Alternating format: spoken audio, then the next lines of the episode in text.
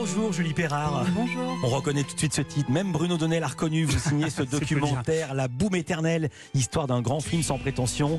Ce sera vendredi le 20 à 21h sur France 5. Pourquoi ce film? Pourquoi maintenant? Euh, en fait, on a pris l'occasion de la, de la euh, diffusion par la Cinémathèque, de la présentation de, de la Cinémathèque de la Boom. Euh, donc, on, on s'est précipité sur l'occasion pour revenir sur ce film emblématique. Savoir est-ce qu'il est passé de mode, Ouais. tout simplement? Est-ce qu'il est intemporel? Pourquoi? Je l'ai vu, on a l'impression que c'est pas passé de mode, c'est un euphémisme, il n'est pas du tout passé de mode. On va entendre la deuxième minute de votre doc, c'est presque une bande-annonce.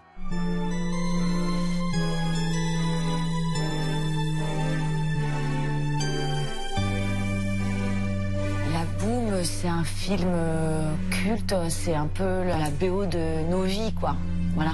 On s'est toutes rêvé en Sophie Marceau dans La Boom. On a tous eu l'impression que c'était le film de notre vie.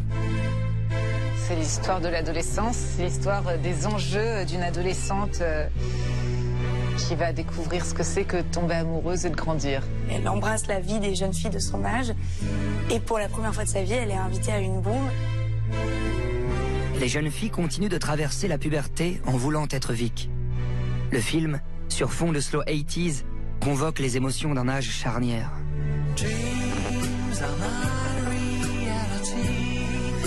La voix off est celle d'Arthur Teboul de. Feu Chatterton, mais celles qui donnent leur avis et qui racontent leurs émotions, ce sont Juliette Armanet, Nora Hamzaoui, les chanteuses, Suzanne Lindon. Vous avez également interrogé la chanteuse Suzanne et la dessinatrice Pénélope Bagieux et Ambre Chalumeau également, journaliste. On comprend que c'est très générationnel. Vous aviez quel âge à la sortie du film? Vous l'avez vu à quel âge le film? J'étais pas née. Et vous l'avez vu à quel âge je l'ai vu à 10 ans à peu près. Euh, donc en 80. Ouais, à peu près 90. Et quel effet il vous a fait? Euh, alors en fait, assez rapidement, je me suis quand même beaucoup identifiée. Je Ouais. suis parisienne. euh, donc du coup, on voit Paris quand même, le Paris dans lequel je vivais. Euh, évidemment, l'adolescence, tous les émois de l'adolescence. Donc très vite, en fait, euh, je l'ai aimé.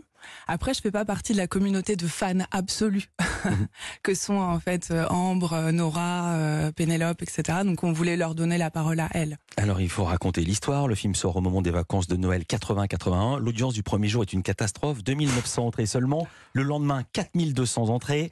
La Gaumont appelle la scénariste Daniel Thompson pour lui dire il se passe un truc. Jamais le jeudi n'a fait un meilleur score que le mercredi dans toute l'histoire de la Gaumont. Et finalement, maintenant on le sait, la boom va être un énorme succès. Il reste 35 semaines à l'affiche. C'est pas seulement un phénomène de société français. Le film se vend dans plus de 80 pays. Qu'est-ce que la boom a d'universel? Je pense qu'en fait, euh, c'est une chronique déjà au présent. euh, assez simple, assez. Elle a gommé en fait. Daniel Thompson a eu euh, le mérite de gommer euh, pas mal de choses. En fait, c'est relativement euh, neutre. Euh, c'est impressionniste. C'est par petites notes. Donc en fait, on, peut très facilement se dire tiens c'est ma vie et en fait au Japon comme en France euh, les adolescents vont très rapidement euh, s'identifier à Vic, à Mathieu, à la bande de copains, aux binômes, aux histoires de lycée, voilà donc en fait euh, on se rend compte et on le raconte dans le film que bah, c'est c'est universel ce que ça raconte. En Italie, les gens vous racontaient que les gens se battent à l'entrée des cinémas pour être certains de pouvoir rentrer. Au Japon, Sophie Marceau devient une icône. Elle habite toujours chez ses parents. Elle s'appelle Sophie Mopu, je cite ça de mémoire, avec son frère. À l'époque, elle est dans l'annuaire. Ils sont dans l'annuaire. C'est une famille normale. Euh, les gens appellent chez eux jour et nuit. Je vous cite, surexposé, surexploité. Le rêve de notoriété de Sophie Marceau s'assombrit. Pourquoi la Gaumont ne l'a-t-elle pas protégée? Je pense qu'il y a un moment, et on le voit assez bien dans une archive qui est très chouette, où euh, Claude Pinoteau, euh, donc le réalisateur, et Sophie Marceau euh, trient des lettres, et elle reçoit des vraiment monceaux des, de courrier. des- ouais, des- des sacs entiers de courrier, et elle dit. Euh, et en fait, la journaliste de l'époque euh, interroge le, le, le, le- le duo, le binôme, et, et, euh, et Claude Pinoteau répond mais en fait, on n'était pas prêt, on s'attendait pas en fait. Donc la Gaumont va réagir, on va on va prendre des mesures, on va essayer de briefer les parents de Sophie, on va aider Sophie, mais pour l'instant, on n'est pas du tout prêt en fait. On ne sait pas quoi faire de cette notoriété aussi soudaine qu'inattendue. Parce qu'encore une fois, le film au début, c'est un petit film de la. Pas un énorme budget, Mhm. Euh, voilà. Les bon, certes un casting magnifique, mais euh, aussi beaucoup de débutants comme les jeunes. Ah bah évidemment, et si on voit des acteurs de 13 ans, ils sont, enfin, quoique non, il peut y avoir des acteurs de 8 ans, mais enfin, il y a beaucoup, beaucoup de débutants.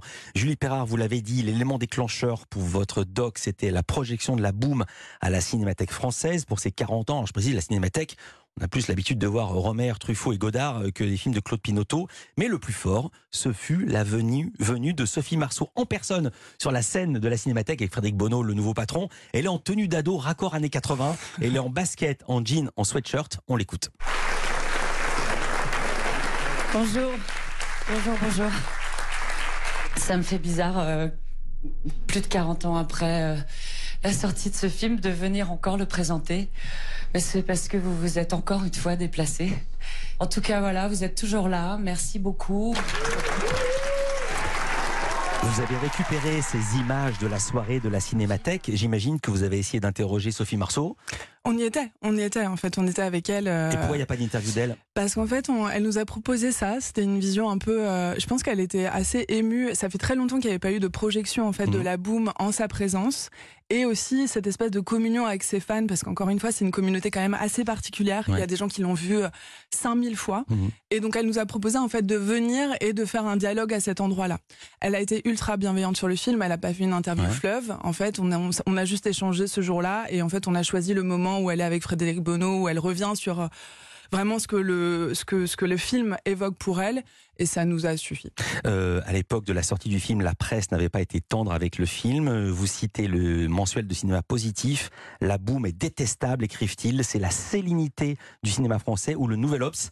Distrayante niaiserie, scène morale nataliste plutôt euh, déplaisante. Euh, maintenant, ça pourrait plus se faire la boum. La drague chez les ados, ça a été tué par les réseaux sociaux et les applis.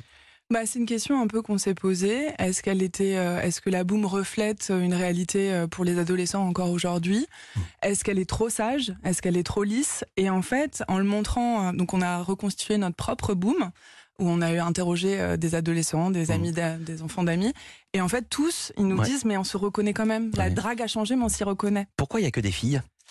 Euh, dans les ados ou Oui, dans les non, non, dans, interrogés dans- dans les personnages que vous Dans interrogez, il y a les chanteuses Suzanne Juette Arbanet, les comédiennes Nora Mzaoui, Suzanne Lindon, la journaliste Ambre Chalumeau, la dessinatrice Pénélope Bagieux. Pourquoi pas de mecs? Parce qu'en fait, assez rapidement, on s'est rendu compte que c'était un film euh, transgénérationnel et de femmes. C'est-à-dire, Ouais. Daniel Thompson le dit très bien à un moment donné, elle dit les vraies héroïnes, c'est Vic, sa mère et son arrière-grand-mère. Vous avez montré le film à trois jeunes de banlieue d'aujourd'hui, les acteurs du film Swagger, euh, film sur les ados de banlieue. Pourquoi il y a trois garçons? Pourquoi il n'y a pas de filles de banlieue? Parce qu'elles ont refusé. Je pense que c'est un, un grand casting. euh, De, de- le film, en fait, euh, traite d'une classe entière.